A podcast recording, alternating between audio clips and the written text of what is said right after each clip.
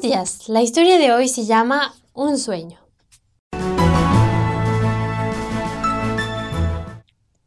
Una noche, después de haber pasado un día muy cargado, Emilia se acostó y durmió profundamente. En medio de la noche tuvo un sueño extraño.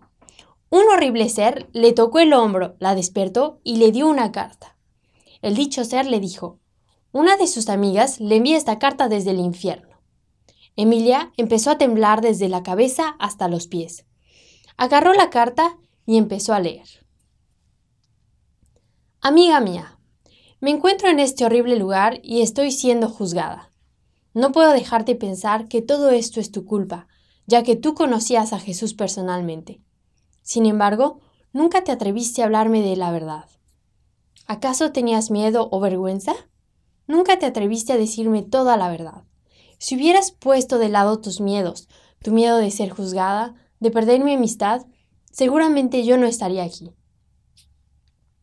Cuando estaba en la tierra y éramos amigas, nunca me hablaste de la segunda muerte.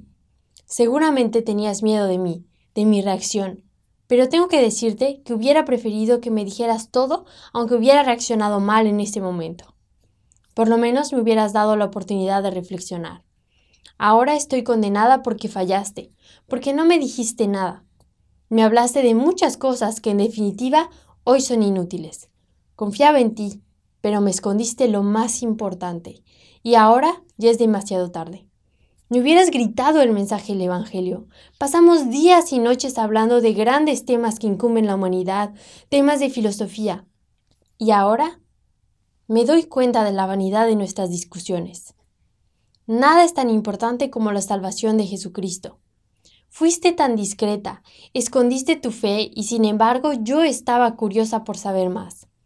Pero no viste nada, nunca entendiste que cuando te provocaba era para que me explicaras y me dijeras más. Estabas cegada por el miedo de disgustarme, tenías la luz, pero preferiste dejarme en las tinieblas. ¿Qué clase de amiga eras? Me dejaste vivir, amar y morir. Te bastó con darme tus consejos humanos, impediste que viera la luz. Toda mi vida confié en ti, compartí contigo mis momentos de alegría y de tristeza, de felicidad y de lucha. Siempre te escuché, aunque es cierto, algunas veces, raras veces que me hablaste de Jesús me enojé. Pero no debiste dejar de hacerlo. Sabías lo que me esperaba.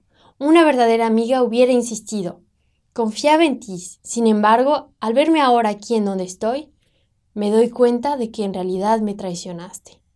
No creo que haya sido mi amiga. Emilia se despertó de su gran pesadilla. Estaba sudando. El sueño parecía tan real. Olía el humo y el azufre. Sus pensamientos invadían su cabeza. Señor, ¿qué quiere decir todo esto? Emilia comprendió que como cristiana tenía responsabilidades y que había fallado en más de una ocasión al no hablar de su Salvador Jesús. Todas esas oportunidades perdidas le pasaron por la cabeza como en una película. Pensó en Julia, a quien desde hace mucho tiempo había querido invitarla a la iglesia. Una vez tenía en su bolso un CD de evangelización. Quería dárselo, pero no se atrevió. Julia era alguien muy difícil, siempre argumentaba y discutía. A la mañana siguiente, agarró el teléfono y le llamó a Julia para invitarla a la reunión de evangelización del sábado. Fue Rafael, el marido de Julia, quien descolgó el teléfono. Su voz estaba rara.